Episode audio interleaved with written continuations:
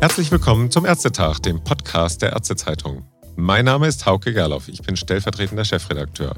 Und am Telefon begrüße ich heute Dr. Thomas Kriedel, den IT-Vorstand der Kassenärztlichen Bundesvereinigung. Hallo nach Berlin, Herr Dr. Kriedel.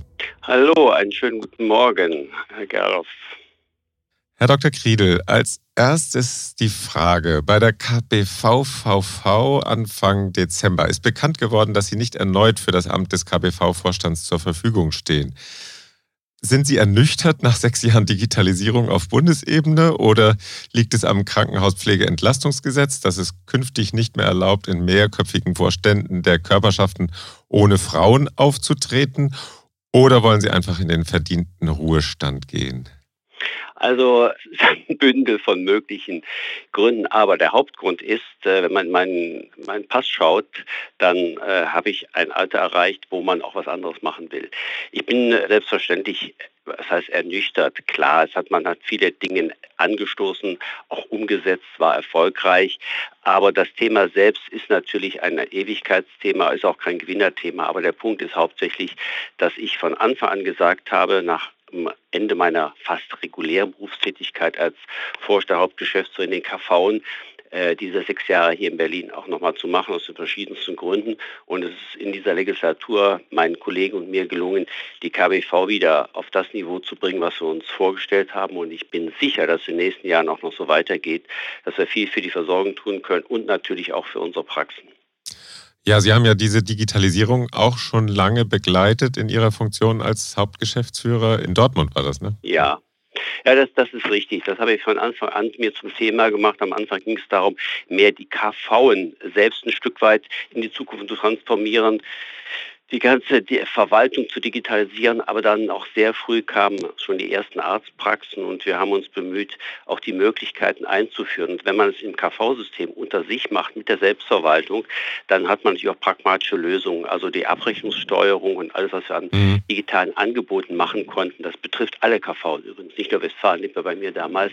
Aber da habe ich natürlich Einblick gehabt und das, das hat funktioniert, so, sodass die Praxen in sich, was ihre Verwaltungsabläufe betrifft, diese selbst steuern können, sehr gut digitalisiert sind. Und mhm. ähm, das ist immer so, das ärgert mich ein bisschen, wenn dieses Zerrbild kommt, die Ärzteschaft oder die Praxen wollen nicht digitalisieren. Das ist falsch. Das, was ihnen nützt für den Versorgungsalltag, für ihren normales Geschäft, der Geschäftsprozess in den Praxen, das tun sie. Wird es denn im künftigen KBV-Vorstand wieder eine Person geben, die für Digitalisierung und IT zuständig ist, soweit sich das heute sagen lässt? Das kann ich nicht sagen, da will ich den, den zukünftigen Vorständen auch nicht vorgreifen. Aber eins ist uns auch mir in den letzten Jahren hier in der KBV auch klar geworden. Das Thema Digitalisierung ist so groß, so umfassend, zieht sich durch alle Geschäftsbereiche, alle Themen durch, ja. dass man das als Einzelperson nicht alleine bespielen kann. Entweder wäre man Übervorstand, der alles machen muss, oder man redet bei, bei jedem so ein bisschen mit. Beides ist nicht der richtige Ansatz. Insofern, das ist wie gesagt klar geworden, ein Thema wird überall durchziehen. Alle müssen sich um Digitalisierung kümmern, aber es wird natürlich jemanden geben müssen, der so die, die klassischen IT-Funktionen hier im Haus und auch natürlich die Vertretung in die Gematik und in diese anderen Gremien mit übernehmen muss. Mhm. Ja, dann kommen wir jetzt zu Ihrem äh, großen Thema, das ja die letzten sechs Jahre da doch sehr stark auch dominiert hat. Und äh, da haben Sie ja in Ihrer äh, letzten größeren Rede vor einer KBV-Vertreterversammlung doch nochmals äh, sehr kräftig gewettert gegen das, was ja, als Sie begonnen haben, gerade im Werden war. Die, das war die Telematikinfrastruktur, die wurde ja gerade mit der Verteilung oder mit der Installation der ersten Konnektoren im Jahr 2017 dann ja ins, ja, äh, sagen wir mal, äh, zum Leben erweckt, wenn man es so sagen würde. Und damals wurden die allerersten Konnektoren installiert mit Ablaufdatum 2022. Da sind wir jetzt. Was von den Erwartungen damals hat sich bis heute denn erfüllt? Eigentlich äh, wenig. Man muss natürlich sagen, von die verschiedenen Player haben natürlich verschiedene Erwartungen gehabt. Was wir als KBV und was unsere Praxen erwartet haben, wäre natürlich eine Arbeitserleichterung gewesen und ein beschleunigtes Vorgehen und bessere Dokumentation. Das alles hat sich leider bis heute nicht erfüllt.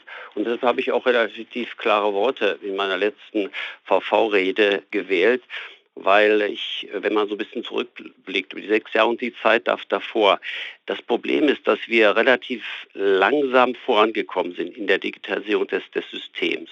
Und da darf ich nochmal daran erinnern, das ist natürlich auch eine Herkulesaufgabe, die die Politik schon vor 20 Jahren, 25 Jahren begonnen hat. Man darf nicht vergessen, wir sind das, soweit ich das überblicke, das einzige Land in der Welt, was in diesem Maße digitalisieren will, komplett und, und lassen Sie sagen, 80 Millionen Personen in der Bevölkerung, 300.000 verschiedene Beschäftigte im Gesundheitswesen mit einem sicheren Netz zu versorgen, interoperabel und auch nach den deutschen Datenschutzstandards. Ich glaube, das gibt es nirgendwo in, in der Welt. Da sind immer nur Teilbereiche digitalisiert worden. Insofern ist das natürlich eine riesige Aufgabe gewesen.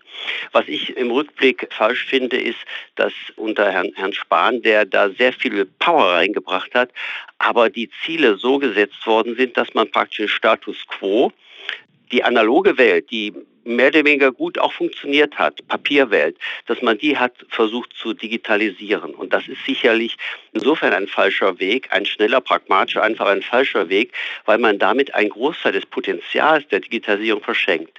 Also was ich damit sagen will, ich glaube, man muss sich vorher überlegen, welche Bereiche eignen sich für die Digitalisierung und was kann man wirklich damit machen? Man darf, glaube ich, nicht den Fehler begehen, dass man sagt, okay, da ist eine elektronische Arbeitsunfähigkeit, die hat auf Papier ganz gut funktioniert. Die haben die, die, die Versicherten da in drei Formularen da und dahin geschickt. So, das kann man beschleunigen. Ja, kann man. Aber hätte man nicht äh, grundsätzlich erst den Prozess über, über, überlegen müssen? So, und das ist in vielen Bereichen eben aus Zeitgründen nicht passiert, sodass wir jetzt am, am Ende dieser meiner dieser oder unserer gemeinsamen Legislatur vor dem Thema stehen. Äh, weitgehend sind alle Formulare in der Digitalisierung gelandet. Das läuft noch nicht gut in der Praxis, auch die Kritik von uns. Aber das ist höchstens ein Anfängerschritt, ein erster Schritt. Das Potenzial der Digitalisierung liegt in anderen Bereichen. Mm, da kommen wir gleich noch zu. Würden Sie denn sagen, die TI ist gescheitert? Und wenn ja, woran? Sie waren ja auch selber beteiligt als Gesellschafter. Ganz genau. Ich will da auch meine oder unsere Rolle gar nicht runterspielen. Manche Dinge haben wir auch anders eingeschätzt. Aber im, im Ergebnis ist es einfach so, dass man die politische Idee hatte, es wird ein großes Netz gemacht und dazu braucht man halt die Konnektoren, ein sicheres Netz. Und die Punkte sind, man hat darauf gesetzt, auf einen deutschen Sonderweg. Das heißt, diese Konnektoren, die wir jetzt in den Praxen haben, die ausgetauscht werden müssen, die gibt es weltweit nicht, die werden da nicht gebraucht. Man hätte auf, auf Dinge zurückgreifen können, die am Markt verfügbar sind. Dann wäre es schneller gegangen, einfacher und kostengünstiger. Ja. So, aber das, man hat die, diesen Weg beschritten. Und unsere Vorstellung, auch weil Sie sagen, äh, wie haben Sie damit gearbeitet, ist natürlich, dass wir eine Vorstellung haben, was die Praxen brauchen. Wir blicken natürlich von da auf das Gesundheitssystem. Das ist eben eine, eine Beschleunigung der, der, Arbeit. Wir sind nicht dafür da, alle Sektoren äh, zu betrachten. Wir wollen natürlich die Zusammenarbeit, aber primär interessieren uns natürlich die Belange unserer Praxen. Und die sind in dieser Art der Digitalisierung nicht richtig abgebildet worden. Weil auch, das ist ein, ein Grundproblem natürlich, dass die Vorteile der Digitalisierung, dass man eine bessere, schnellere Datenbasis hat, hoffentlich in Zukunft, die äh, bringt dem Arzt in der Praxis wenig Nutzen. Stand heute. Warum? Er muss dafür sorgen, dass alles digitalisiert wird. Er muss dafür sorgen, dass sauber dokumentiert wird, und zwar digital. Nicht, dass er vorher nicht schon sauber digitalisiert hat. Und damit sind viele Aufwände, Zusatzaufwände verbunden, die in den weiteren, ich sag mal, Verarbeitungsebenen der Daten Vorteil bringen bei den Krankenkassen, mhm. bei der Forschung, bei der Politik, wo auch immer. Nur der Rückfluss auf den Arzt ist minimal und dann hat er den Aufwand und es wird teilweise auch nicht vollständig finanziert. Er muss einfach teilweise viel Geld in die Hand nehmen, um die gesetzlichen Auflagen zu erfüllen. Das macht natürlich Frust. Ja, die Frau Professor Thun hat hier mal im Podcast gesagt, das ist vielleicht am Anfang bei so einer neuen Anwendung auch mal so, dass man etwas holprige Abläufe hat, aber dass das nötig ist, um dann später die Früchte ernten zu können. Kann das sein, dass wir gerade in dieser Phase sind? Ich hoffe, dass wir in der Phase sind. Ich meine, als Ökonom weiß ich natürlich auch, dass man eine Investition, da muss man zwar Geld in die Hand nehmen und man weiß nicht genau, was dabei ja. rauskommt. Es sind auf jeden Fall so diese Badewannenkurve beim Lernen. Man hat auf jeden Fall erstmal einen Nachteil gegenüber den bisherigen etablierten Verfahren. Das mhm. ist ganz klar. Aber das mal beiseite gelassen. Ich bin mir nicht ganz, ganz sicher, ob auf Dauer wirklich die Digitalisierung von, Form, von äh, ja, ich sagte eben von Formularen, von Papier der, der, der große Renner ist. Also ich mag den Begriff nicht, aber im IT-Bereich glaube ich, mal so von Killer-Applikationen gesprochen. Also von einer Anwendung, wo alle sagen, wow, das ist gut, das will ich selbst machen. Denn mal, stellen wir uns mal die Frage, welche Arztpraxis würde freiwillig auf den Markt gehen und sagen, okay, ich kaufe mir jetzt einen Connector, ich kaufe mir das und das. Mhm. Im Gegensatz dazu, ein Apple oder irgendwelche Smartwatches oder auch Smartphones kaufen wir uns ja alle, weil wir Nutzen davon haben. So. Und das Problem bei der Digitalisierung ist, dass sie praktisch von oben verordnet worden ist, teilweise zwangsweise mit Sanktionen belegt. Und der Nutzen ist, ist, ist nicht da. Und deshalb, Frau Thun hat natürlich recht damit, zuerst mal holpert das ist überall so. Aber ich sehe noch nicht, dass das Ende, dass es wirklich so viele Vorteile uns bringt, in den Praxen für die Versorgung, auch gesamtgesellschaftlich nicht. Wir werden den Weg gehen müssen, aber nicht auf dem Weg, wie er so eingeschlagen worden ist. Einfach schnell etwas zu machen, das war noch die spanische Ära. Schnell was zu machen, ins Gesetz zu schreiben, die und die Formulare werden digitalisiert, zack ohne das Ende zu bedenken. Ja, mal sehen, wie das Gesetz dann im Frühjahr ausfallen wird, was da jetzt in Planung ist. Aber auch dazu kommen wir vielleicht noch mal am Schluss. Äh, gehen wir noch mal ins Detail. In der Rede vor der KBV Vertreterversammlung sprachen Sie vom Konnektorendesaster. War das eigentlich ein wirklich echtes Desaster oder eher ein PR-Desaster? Also würden Sie jetzt die Entscheidung von Februar, die Sie damals getroffen haben und die wir ja auch damals im Podcast im Frühjahr mal durchdiskutiert haben, da hatten Sie ja Gründe. Würden Sie die jetzt bereuen oder nicht mehr so treffen? Naja, aus der Situation damals, ich habe dem auch zugestimmt in der, in der ja. Gematik, weil auf dem damaligen Informationsstand uns von der Gematik vermittelt worden ist, die Hersteller, die Konnektorenhersteller drei, die haben nicht eindeutig zu dem Zeitpunkt erklärt, sie wären in der Lage, technisch und organisatorisch in der Lage, entsprechende Updates zu produzieren, dass praktisch die Laufzeit des Connectors weiter bestehen könnte. Er könnte also weiter durch ein Update weiter im Betrieb bleiben und seine Funktion in der Praxis erfüllen. Und deshalb haben wir gesagt, dieses Risiko können wir nicht eingehen. Denn es gibt, wir sind ja jetzt schon über einen, den Point of No Return weg, was die Diktation betrifft. Ja. Keine Arztpraxis kann heute ohne Konnektoren, ohne Anbindung an die TI die normalen Arbeiten erledigen. So, das, das ist ganz klar. Insofern ist das schon ein wichtiges Werkzeug geworden und uns war die Versorgungssicherheit da wichtiger. Und dann im Laufe der Zeit ist es ja dazu gekommen, dass einige Hersteller gesagt haben, aber wir können das. Und einer der, der größten Hersteller, wir wissen das, keinen Namen, glaube ich, sagen, CGM, hat darauf bestanden, auch weil sie die ersten waren, die die ersten Konnektoren produziert haben, sie wollten oder mussten austauschen. Mhm. Und das PR-Desaster ist eigentlich dann gekommen, als zwischendurch dann in der Zeit gesagt worden, müsste die Dinge eigentlich austauschen. Dann sagt der Hersteller, selbst CGM, glaube ich, hat am Ende gesagt, ja, es gibt eine Möglichkeit, ein Update zu machen. Die anderen Hersteller sagen ja, teilweise ja. Dann kommt die Diskussion noch dazu nach der neuen Verschlüsselung dieser elliptischen ja. Kryptographie. Fragen Sie sich bitte nicht, was es im Detail heißt. Das heißt, das alles für den, die geneigte Öffentlichkeit, die keine IT-Spezialisten auf dem Gebiet sind, verständlich zu machen, das führt zum PR-Desaster. Am Ende ist übrig geblieben, die Unsicherheit, war es notwendig, die Konnektoren auszutauschen, Elektroschrott zu produzieren und bis zu 400 Millionen Geld einzusetzen dafür so. Und das ist natürlich schwierig zu vermitteln. Sie müssen sehr ins Detail ja. gehen. Und wenn Sie, wenn Sie mich fragen, heute im Hinblick auf das, was die äh, Versorgungssicherheit der Praxis betrifft, würde ich weiterhin sagen, ja. Ich hätte nur rückblickend gesagt, wir hätten mehr darauf bestehen müssen, das habe ich übrigens auch in der Gematik getan, aber uns nicht durchgesetzt, dass die Hersteller verpflichtet würden, schriftlich zu erklären, mit dem BSI und dem BFDI gibt es eine Lösung. Und wann ist die um, umsetzbar? Ja. Und letztlich, wenn Sie mich fragen, warum das überhaupt in, in, in diesen, diese Sackgasse gerannt ist, ich glaube einfach, da war eine politische Vorgabe aus der Vorgängerregierung. Es, die Konnektoren laufen nur fünf Jahre und nach diesen fünf Jahren wird es diese TI 2.0 geben. Das ist mit einer anderen Technologie. Man braucht keine Konnektoren mehr.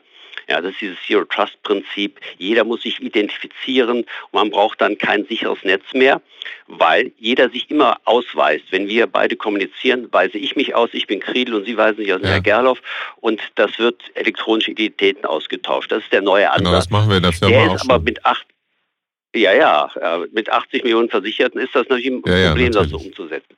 So, und da hat man eben aus politischen Gründen gesagt, okay, wir vertrauen diesen fünf Jahren. Man hätte wahrscheinlich schon nach drei Jahren sagen können, das wird nichts. Wir müssen eine Kollektoren-Austausch-Ersatzlösung finden. Und das ist versäumt ja. worden. Und dann sind wir in dieses zeitliche Dilemma reingerannt. Ich gebe Ihnen recht, das ist auch in gewisser Weise ein PR-Desaster. Aber das Desaster ist eben deshalb entstanden, weil dann gesagt worden ist, nein, wir ziehen das durch und im Laufe des, des, Prozesses bei den vielen Beteiligten, das BSI muss dazu, der BFDI muss dazu und die Firmen müssen ja auch sich bereit erklären, das zu ja. tun. Ja, und da wir haben da auch keine Möglichkeiten. Und der Stand heute ist, dass die Gematik jetzt nach Druck auch eine Spezifikation entwickelt hat, ich weiß nicht, ob es schon veröffentlicht ist, wo man das Zertifikat verlängern kann. Aber es gibt, soweit ich das weiß, keine rechtliche Möglichkeit, die Hersteller darauf zu verpflichten. Das heißt, für den Arzt ist weiter dieselbe Situation. Vielleicht bringt mein Hersteller sowas raus. Vielleicht kann ich ein Update einspielen. Aber deshalb sagen wir, die sichere Lösung ist Konnektorenaustausch. Das läuft auf jeden Fall. Und eins noch dazu, so wie die TI 2.0 entwickelt wird, wird das lange Zyklen brauchen. Mhm. Und das heißt letztlich wahrscheinlich, selbst wenn es eine zweijährige Verlängerung geben könnte durch ein Zertifikat-Update, dann würde es dazu führen, dass man nach zwei oder drei Jahren einen neuen Connector braucht, weil die TI 2.0 noch nicht in den Praxen ausgerollt sein wird. Ja, immer noch nicht. Ne? Das könnte sein. Das hatte ich damals auch eigentlich als Hauptgrund verstanden dafür, dass Sie gesagt haben, wir machen den ja. neuen Connector. Ja. Also im Moment wird ausgetauscht, nicht? Also zumindest bis Ende August oder Ende September nächsten Jahres oder so, ne? Ja, die Zeitpläne ändern sich da äh, ständig mal Mitte des nächsten Jahres, mal Ende des nächsten Jahres. Also ich habe immer gesagt, wenn ich auch in unserem Bereich gefragt worden bin, lange oder kurze Antwort. Die lange habe ich eben kurz angedeutet. Die kurze wäre, wenn Sie mich fragen, als Praxisinhaber, schauen Sie sich bitte an, wie lange Ihr Connector noch am Netz ist, wie lange das Zertifikat gültig ist. Ist das weniger, sechs oder sechs Monate weniger, gehen Sie bitte zu Ihrem Hersteller oder Lieferanten und sagen Sie, ich, ich muss, muss dann und dann austauschen. Denn das Risiko ist ja zu groß, dass sie, teilweise muss der Techniker herkommen. Sie kriegen ja nicht ja, kurzfristig ja, unbedingt einen Termin. Mhm. Gut, soweit zu den Konnektoren. Sie haben aber nicht nur über die Konnektoren geschimpft, Sie haben auch über die EAU geschimpft, also die elektronische Arbeitsunfähigkeitsbescheinigung, die immerhin mittlerweile, ja, ich würde jetzt mal schätzen, das sind ja schon zig Millionen gemacht worden, zu fast 90 Prozent genutzt wird, oder? Ja. Das ist und dann haben Sie ja. gesagt, Sie haben ja mal ausgerechnet, dass es 1,25 Millionen zusätzliche Stunden pro Jahr an zusätzlichem Aufwand in den Praxen äh, schafft. Und ich habe dann nochmal nachgeguckt, also bei 180.000 Vertragsärzten wären das zwei Minuten pro Tag. Ist das ein Grund, die EAU nicht zu machen?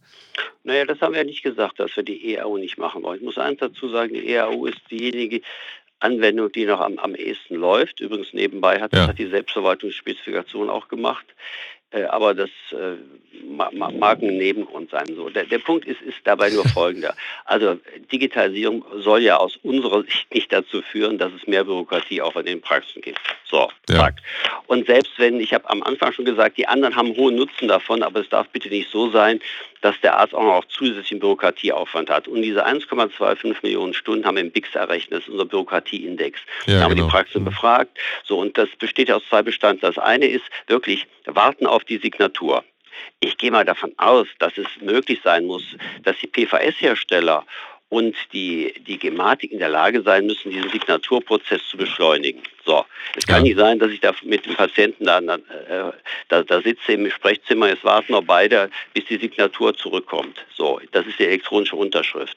Wir haben ja. vorgeschlagen, man könnte auch die SNCB nehmen, das ist dieser Praxisausweis. Damit ist auch klar, dass eine EAU aus einer berechtigten Praxis kommt. So, das würde auch gehen, mhm. aber sei es drum.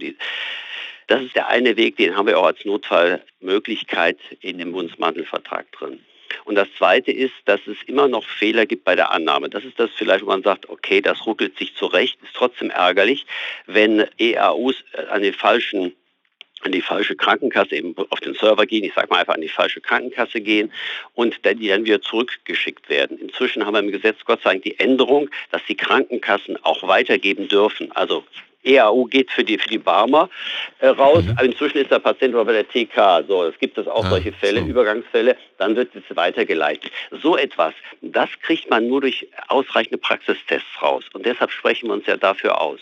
Und Sie sagten, ich hätte darüber geschimpft. Das ist berechtigte Kritik. Man kann das natürlich so sehen. Manchmal ist man auch frustriert, dass auf unsere Belange, berechtigten Belange der Praxis nicht eingegangen wird. Dann wird man auch ärgerlich. Aber primär mhm. geht es darum, die Fehler auszumerzen. Und was unsere große Sorge jetzt dabei ist, wir müssen den Signaturprozess vereinfachen beschleunigen. Ja. Und wir haben große Sorge, wenn das E-Rezept flächendeckend ausgerollt wird, dann gibt es ja auch den Signaturprozess. Der muss einfach beschleunigt werden. Das ist klar. Und das andere mhm. ist, das, das, das andere äh, Thema ist, ist eben unsere Sorge, was passiert dann mit dem Abrufen der EAU vom Server der Krankenkassen durch die Arbeitgeber. Da können mhm. wir sagen, okay, interessiert den Arzt nicht, ist so. Faktisch ist aber unsere Sorge, wenn der Patient ein Problem hat oder der Versicherte, dass seine EAU nicht angekommen ist beim Arbeitgeber, was wird er machen? Der wird ja auch im Zweifel vielleicht zu einer Kasse gehen, wäre schön, aber wird auch im Zweifel zur Arztpraxis gehen und sagen, haben Sie das richtig übermittelt oder oder. Und den Ärger wollen wir aus den Praxen raushalten. Das macht uns die, die, Sorge. Und das Problem der Digitalisierung ist einmal sind also die vielen, vielen Beteiligten. Gerade bei der EAU kommt ja noch ein dritter Bereich dazu, auch ein anderes Ministerium.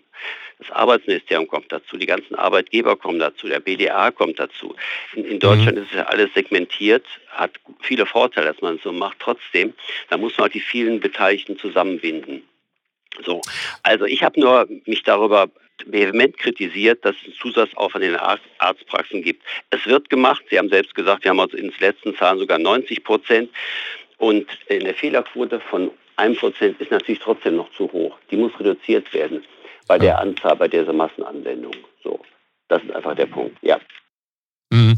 Haben Sie denn die Ärzte, die sind ja auch Arbeitgeber, also haben Sie die, die Praxen denn vorbereitet darauf, dass in Zukunft, wenn die MFA oder die angestellte Ärztin oder der angestellte Arzt erkranken, dass die dann auch von der Krankenkasse die EAU-Bescheinigung abrufen müssen? Also die Praxen sind ja nicht nur als Aussteller der EAU betroffen, sondern auch als Arbeitgeber. Ja, teilweise, wenn, wenn sie nicht selbst ihre Patienten, auch ihre Mitarbeiter behandeln und selbst eine AU ausstellen, klar, es gibt solche Konstellationen. Das, das ist natürlich ein Thema, wo die KV dran sind. Die als KBV äh, haben ja keinen direkten Draht zu den Praxen. Nee, Wir haben natürlich Informationen gegeben. Und, aber Sie, Sie sprechen einen kritischen Punkt an. Sind denn alle, ich glaube, es gibt so vier Millionen Arbeitgeber in der Bundesrepublik, mhm. sind die alle ausreichend vorbereitet? Die Großbetriebe sicherlich, die kleineren nicht. Die haben ja teilweise auch einen Steuerberater. Ja. Und fragen die erst ihren Steuerberater, ruft mal für mich ab, also ein kleiner Handwerksbetrieb zum Beispiel.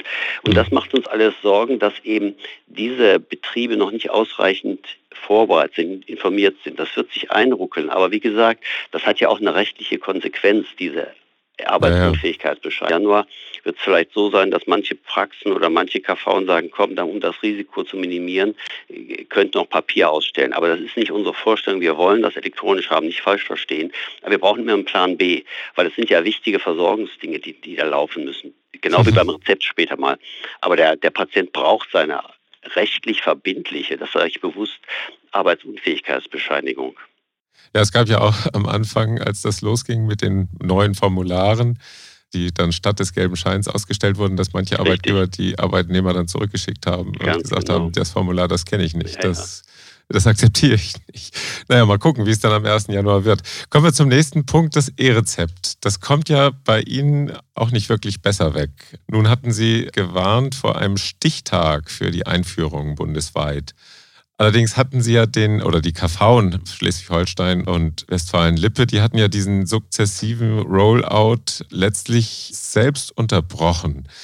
Und ich meine, man kann natürlich sagen, also ein E-Rezept auf Papier ist jetzt nicht unbedingt optimal, da kann man sich sogar drüber lustig machen.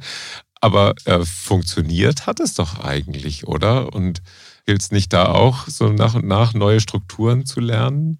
Ja, selbstverständlich. Wir klar wird sie, alle Beteiligten müssen sich an, an Abläufe gewöhnen. Aber ich sage es nochmal, die Abläufe sollen, noch überschaubar, durchdacht sein, logisch und nicht mehr Arbeit äh, pro, provozieren. Also zum, äh, zum E-Rezept vielleicht nochmal, um das deutlich zu machen. Wir haben in der Gematik mit unserer Zustimmung ein oder initiiert einen Beschluss, der ein gestuftes Ausrollen dieses, dieses größten Massenprozesses, also 47 Millionen Verordnungen im Jahr etwa, so, dass der das vorsieht. Und ich darf nochmal nur daran erinnern, äh, Das waren drei Kriterien. Das Hauptkriterium war, dass man zunächst mal in zwei KV das austesten sollte und dann sollten 25 Prozent, 25 Prozent der E-Rezepte oder der Rezepte sollten in diesen Regionen, das waren ja die beiden KV in Schleswig-Holstein und Westfalen-Lippe, die sollten elektronisch eingelöst werden und nicht mehr als mhm. drei Prozent Fehler, Rücklaufquote, wie auch immer so. Und darauf mhm. bestehen wir auch weiterhin. Und das ist bislang nicht ja. erfolgt worden, erfolgt. Ja. Wenn das dann im nächsten Jahr der Fall sein sollte, ich komme gleich nochmal auf das andere Thema, dann möchten wir nicht, dass danach von diesen, diesen zwei KV aufs ganze Bundesgebiet in einem Tag, das habe ich ja Big Bang in meiner Rede genannt, ja. wie so ein Urknall äh, passiert. Und dann geht es von, ich weiß nicht, die, die Anzahl, sagen wir mal von 20, 30 e e Millionen E-Rezepten auf Jahresbasis auf einmal auf 750. Und da ist unsere Sorge, dass das, das System, rein technisch jetzt, rein technisch, dass das System ja. darunter zusammenbrechen könnte, weil man diesen Massenansturm nicht getestet hat. Und deshalb, ja. der Gematikbeschluss sieht vor, wenn das so ist, 25 Prozent, Prozent in diesen beiden Regionen. Dann kommen die nächsten sechs, sieben KV und danach, nach einer Zeit, kommen die übrigen. Wir gehen davon aus, dass dann technisch, organisatorisch alles läuft. Aber das haben wir noch nicht und das haben die ersten Erfahrungen gezeigt. Ich glaube, Sie müssen, es gibt zwei Sachen. Die Gematik sagt zu Recht, es läuft doch. Ja, man kann technisch kann man ein E-Rezept erzeugen und dann diesen Papierausdruck mit dem QR-Code in die Apotheke gehen. Ja, aber wollen wir das? Und das haben die Erfahrungen gezeigt beim Ausrollen. In beiden KVen ist deutlich geworden, sowohl bei den, bei den Praxen als auch vor allem bei den Versicherten, ist es eher für die Akzeptanz förderlich, wenn man die EGK nehmen kann, elektronische Gesundheitskarte. Mhm. Das, wäre für mich auch klar. Wenn ich schon ein E-Rezept kriege und das verstanden habe, okay, das liegt auf dem Server, ich kann jetzt mit meiner Karte in die Apotheke gehen, stecke meine EGK ein und dann kann der Apotheker mein Rezept abrufen, gibt mir das Medikament. So, das ist, glaube ich, relativ simpel und einfach. Karte habe ich fast immer dabei. So, ja. Und alles andere, wenn ich mir jetzt eine App runterladen soll, äh, selbst wenn ich irgendwie affin bin, und ja, was passiert dann? Muss ich dann, ich brauche die PIN-Nummer, NFC-fähig drauflegen und dann bekomme ich die, die, bekomme ich das Rezept dann quasi da drauf, elektronisch gespielt, den Datensatz. Dann kann ich eventuell auch auf den Server gucken bei der, bei, in der Gematik, was liegt da sonst für mich, alles das. Das werden ein paar Leute machen, das wird auch gut sein. Da wird es auch in Zukunft weitere Möglichkeiten geben. Ich kann schauen, welche Apotheke hat, hat eventuell dieses Medikament vorrätig oder, oder, oder. Da sind natürlich äh, potenzielle Verbesserungsmöglichkeiten. Zurzeit geht es aber darum, nur die Versorgung einfach sicherzustellen, das bisherige Niveau zu gewährleisten. Und das hat, haben die Erfahrungen gezeigt, das ist derzeit nicht der Fall. Und das ist vielleicht auch so ein bisschen die, die Diskrepanz zwischen den Ver Veröffentlichung oder Verlautbaren der Gematik.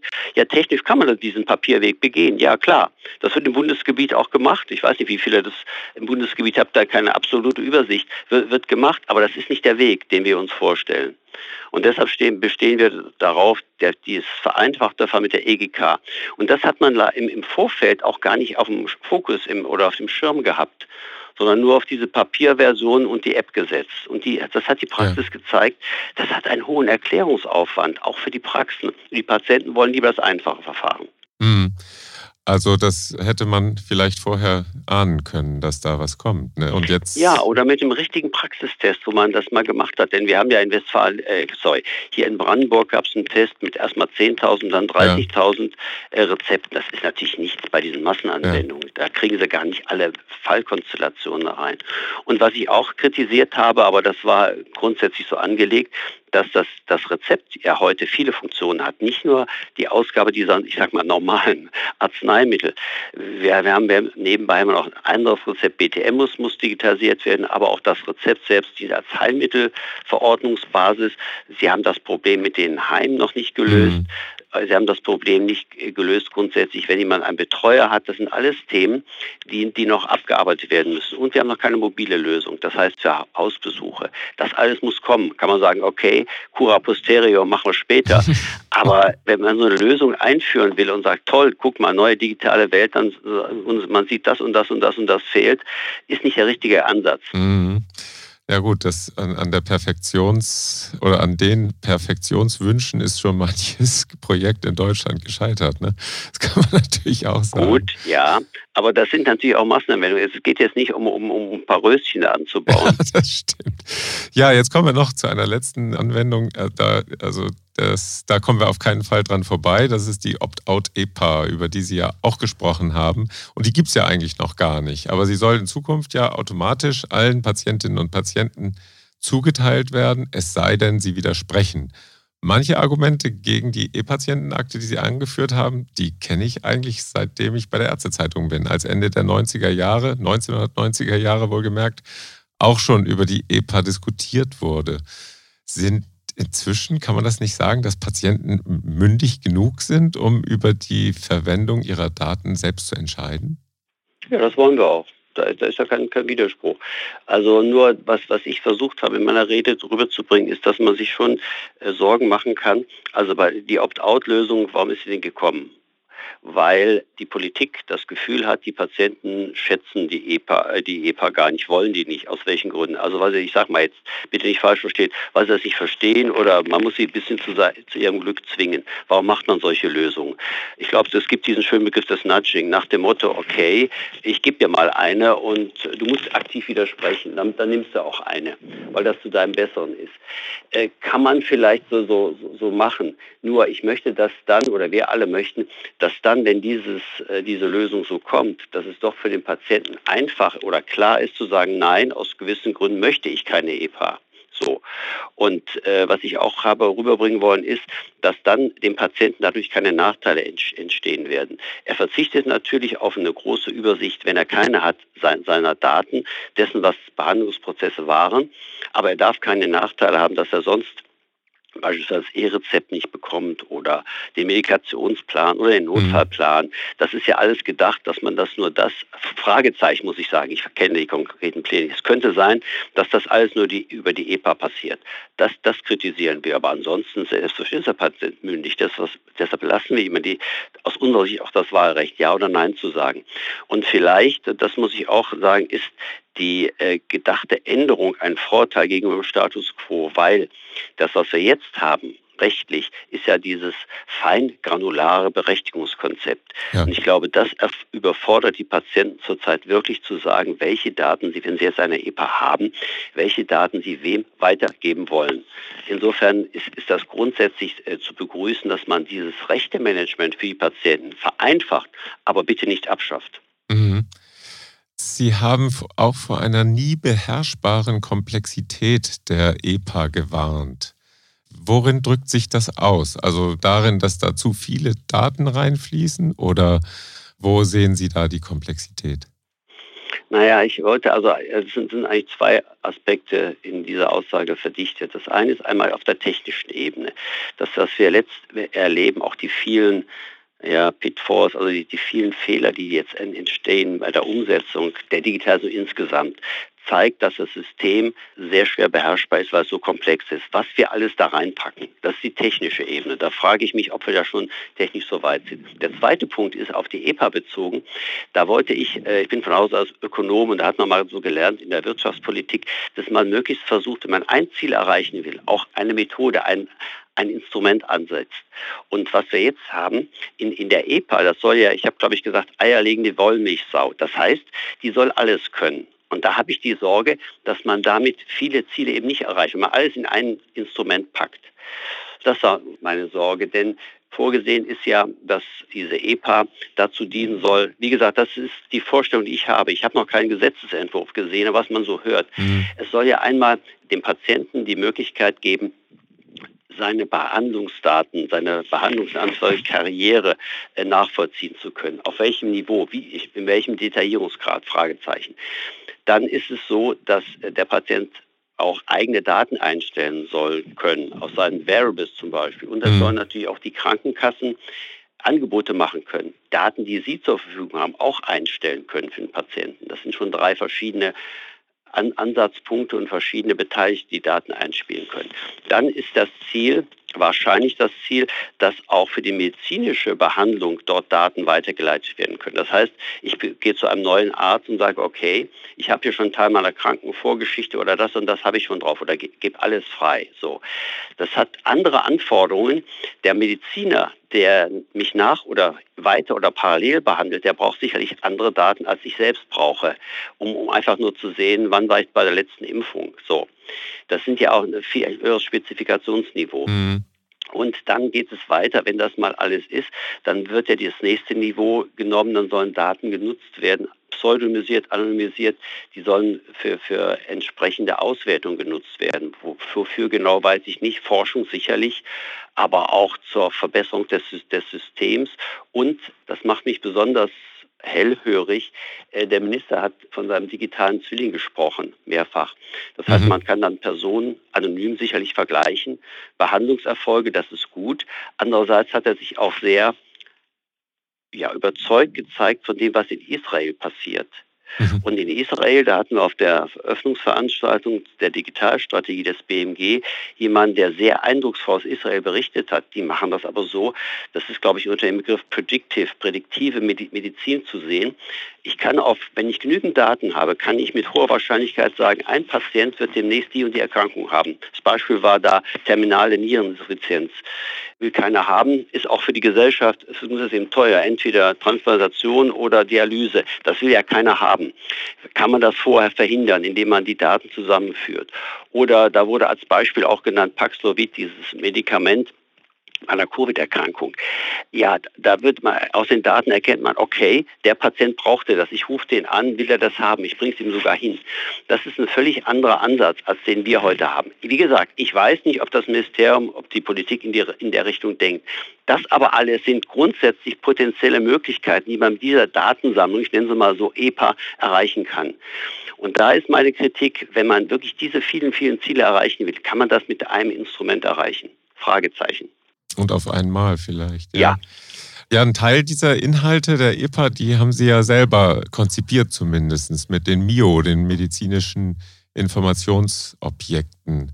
Und die sollen ja eigentlich die Sicht der ambulant tätigen Ärztinnen und Ärzte in die TI einbringen. Da hat ja zuletzt ein bisschen Gegenwind ins Gesicht der KBV geblasen, wenn ich das richtig mitbekommen habe. Manche Mio scheinen schon wieder zur Disposition zu stehen, bevor sie so richtig in die Anwendung gekommen sind.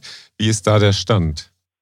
Also der Stand ist, dass, dass, dass, wir uns, dass wir uns sehr verärgert zeigen über diesen Gegenwind der ich glaube, da ist Frau Ozegowski, die hat das ja mal auf einer Veranstaltung gesagt, auch falsch verstanden worden. Sie hat es ja selbst nochmal klargestellt durch so, so, so einen Tweet. Mhm. Also der, der Punkt war, wir haben das ja, wenn Sie so wollen, wir haben vom Gesetzgeber diese Aufgabe übertragen bekommen, MIOS zu entwickeln. Und welche MIOS, die standen am Anfang im Gesetz bzw. im alten Koalitionsvertrag. Ja. Und ob nun jetzt der, der Mutterpass oder das Kinderuntersuchungsheft nun die größten Attraktivität für den Patienten haben, weiß ich nicht. Jedenfalls waren politische Vorgaben. Dann kann man uns jetzt nicht äh, zum Vorwurf machen, ihr habt da so, so Nischenanwendungen programmiert, mit viel Aufwand übrigens. Mhm. Das ist, da fühlen wir uns eben zu Unrecht in die Ecke gestellt und haben das auch entsprechend deutlich kritisiert. So. Was wir mit dem MIOS wollen, der Ansatz ist natürlich richtig. Da geht es darum, dass man medizinisch inhaltlich einmal festlegt, welche Daten braucht man für, dieses, für diese Entität, Krankheitsentität. Das ist dann, dann die, die, die, die Syntax und die Semantik dazu und am Ende wird das auch noch über Fire in, in die Programmiersprache übertragen. Das sind so drei Bestandteile. Da ist die Frau die Vor, äh, Vorsitzende des, des Interoperabilitätsrats ist natürlich da auch sehr daran interessiert, dass mhm. das umgesetzt wird. Und die große Aufgabe ist, das ist nicht nur für Niedergelassen gemacht, sondern in der Medizin muss man einfach Konventionen, man muss einfach Standards festlegen oder sagen, okay, den Laborwerten messen wir eben in Prozent oder in Millimol. Das, das, das hat mit Medizin nichts zu tun, man muss sich darauf verständigen. Und man muss sagen, das Geburtsdatum wird eben in der und der Reihenfolge geschrieben. Ganz banale Dinge, die in den MIOS festgelegt sind. Das ist ja. Einmal eine technische Interoperabilität, ja, mhm. über die über File-Standards und über die inhaltliche. Das ist beides genauso wichtig und das machen wir.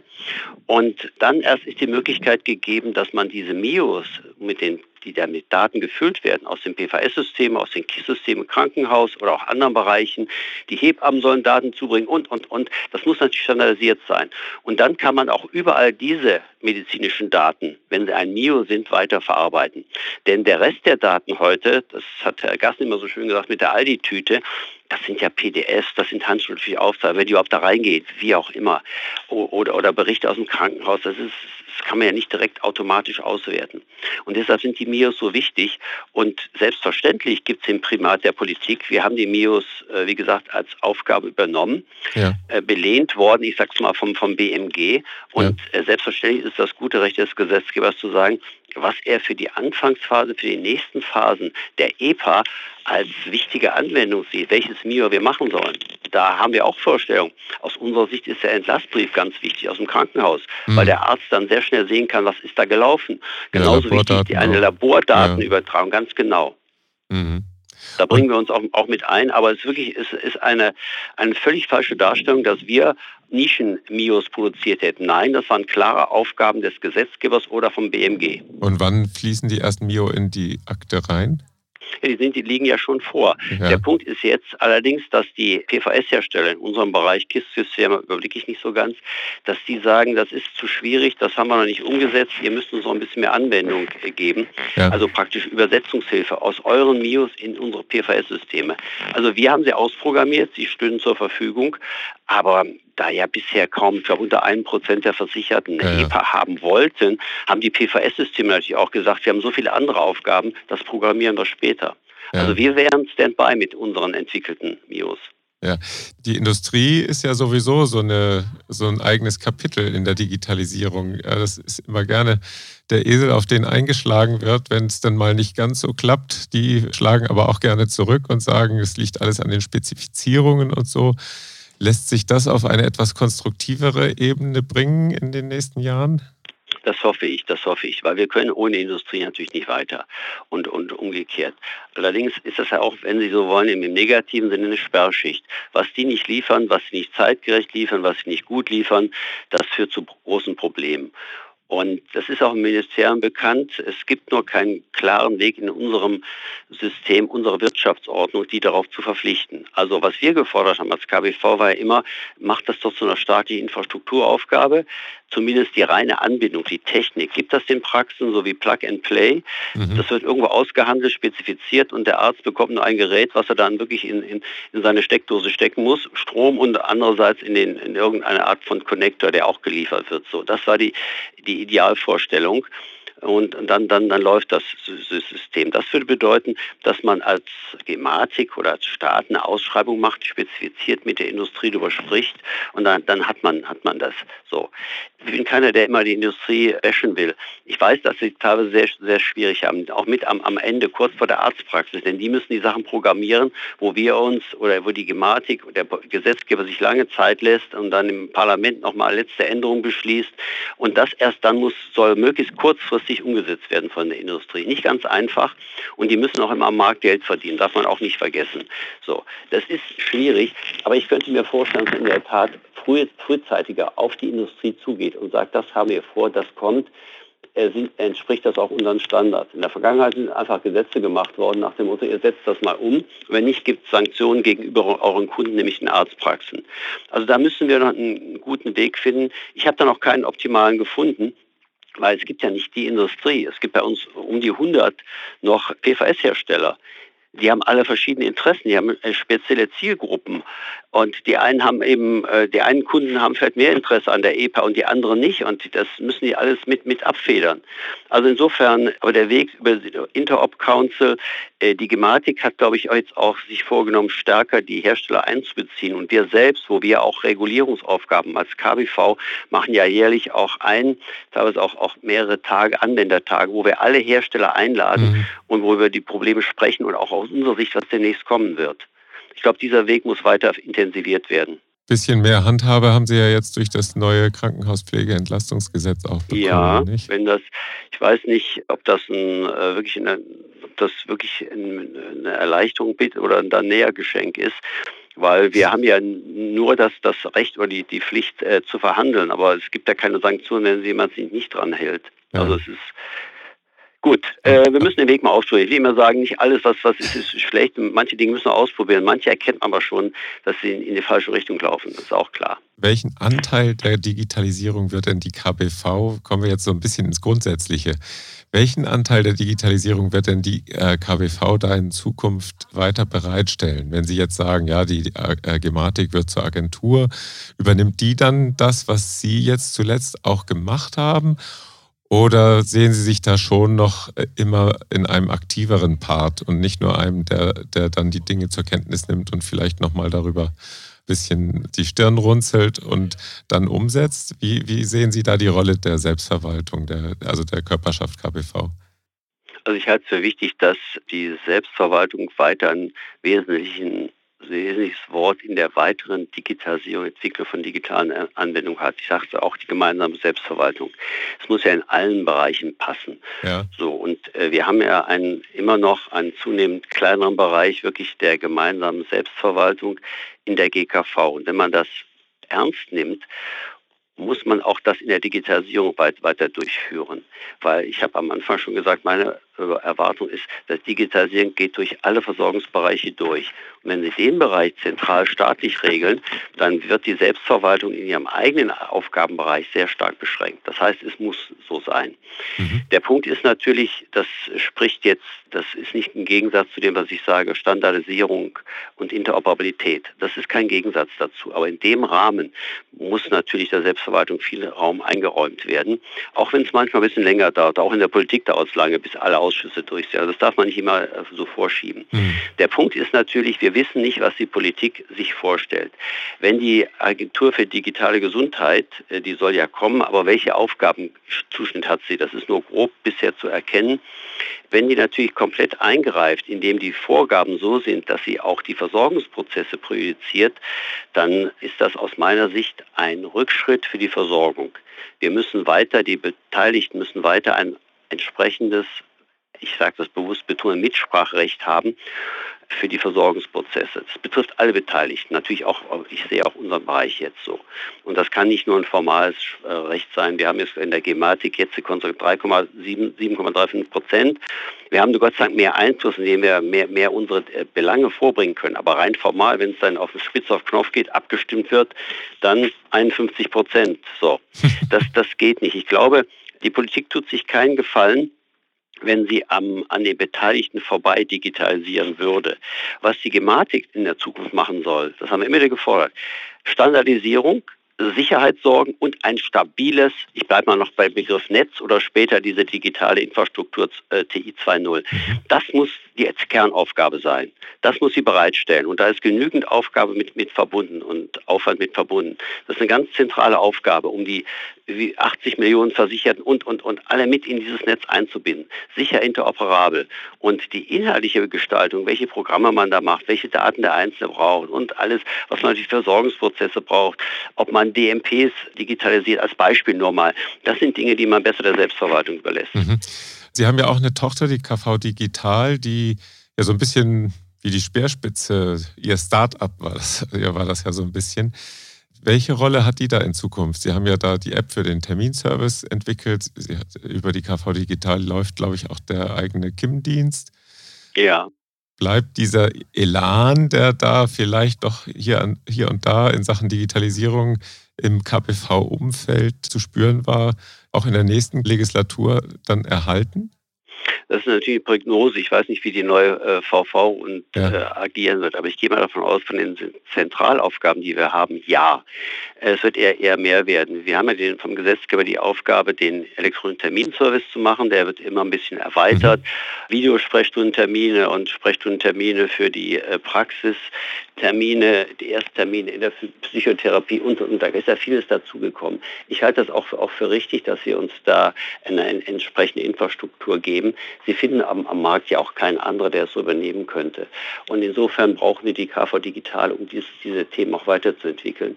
Denn in Zukunft wird es ja so sein, dass eventuell noch mehr Versorgungsengpässe draußen der Fall sein werden als, als heute.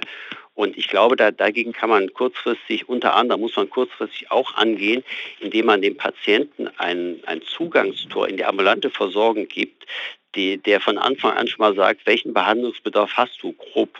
Und das macht ja unser S-Med. Mhm. Also wenn ein Patient kein, noch keinen Arzt hat oder keine stabile Beziehung oder hat ein neues Problem, wie auch immer, oder im Notfall, Verdacht auf Notfall, Akutfall, ruft er dort an und wird durch dieses ESMED, durch diese Fragen, die medizinisch validiert sind, durchgeführt. Am Ende kommt etwas raus. Sofort dringend äh, 112 wahrscheinlich so der Fall.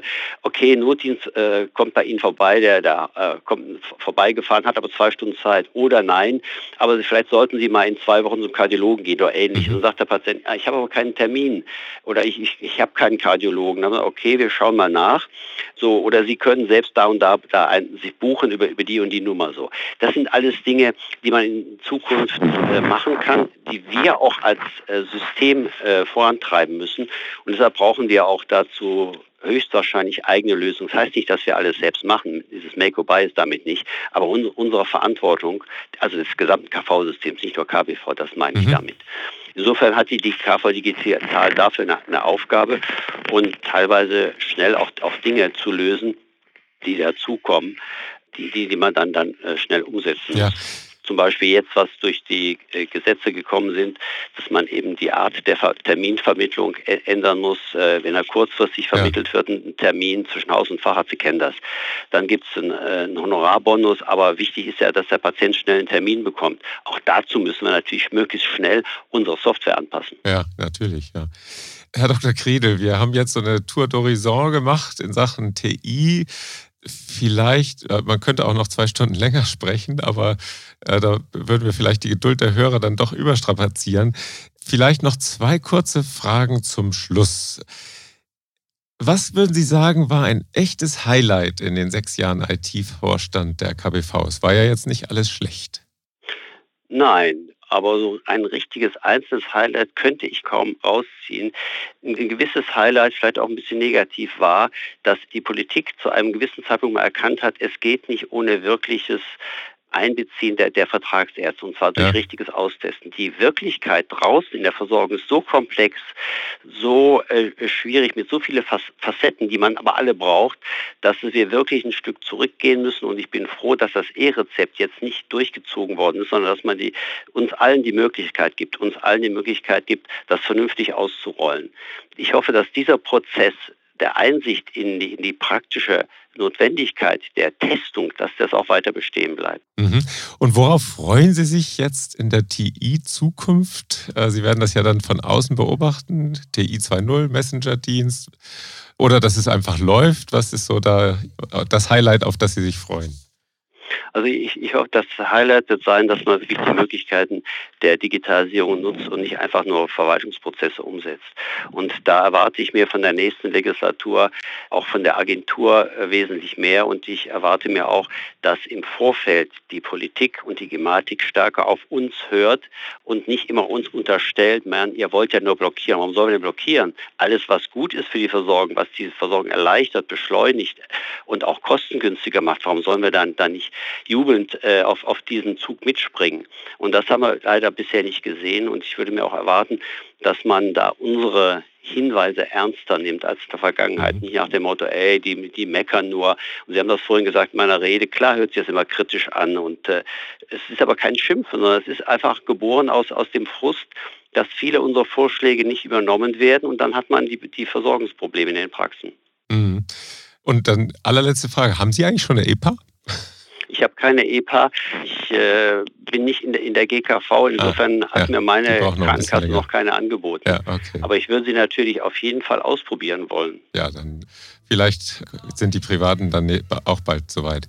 Ja, Herr Dr. Kriegel, vielen Dank für den wiederum spannenden Austausch. Und ich kann sagen, es war mir stets eine Ehre und ein Vergnügen, mit Ihnen über Digitalthemen zu diskutieren. Das war ja nicht nur einmal oder zweimal, sondern auch an anderer Stelle. Und in Zukunft können Sie das alles mit mehr Distanz beobachten. Auch keine schlechte Perspektive, oder? Alles Gute für Sie. Vielen Dank. Und auch Ihnen alles Gute und bleiben Sie an den Digitalthemen weiter dran. Die, das, da wird Ihnen wahrscheinlich der Gesprächsstoff nicht ausgehen. Nee, das glaube ich auch. und auch wieder vielen Dank fürs Zuhören. Bleiben Sie uns gewogen und bis zum nächsten Ärztetag. Tschüss.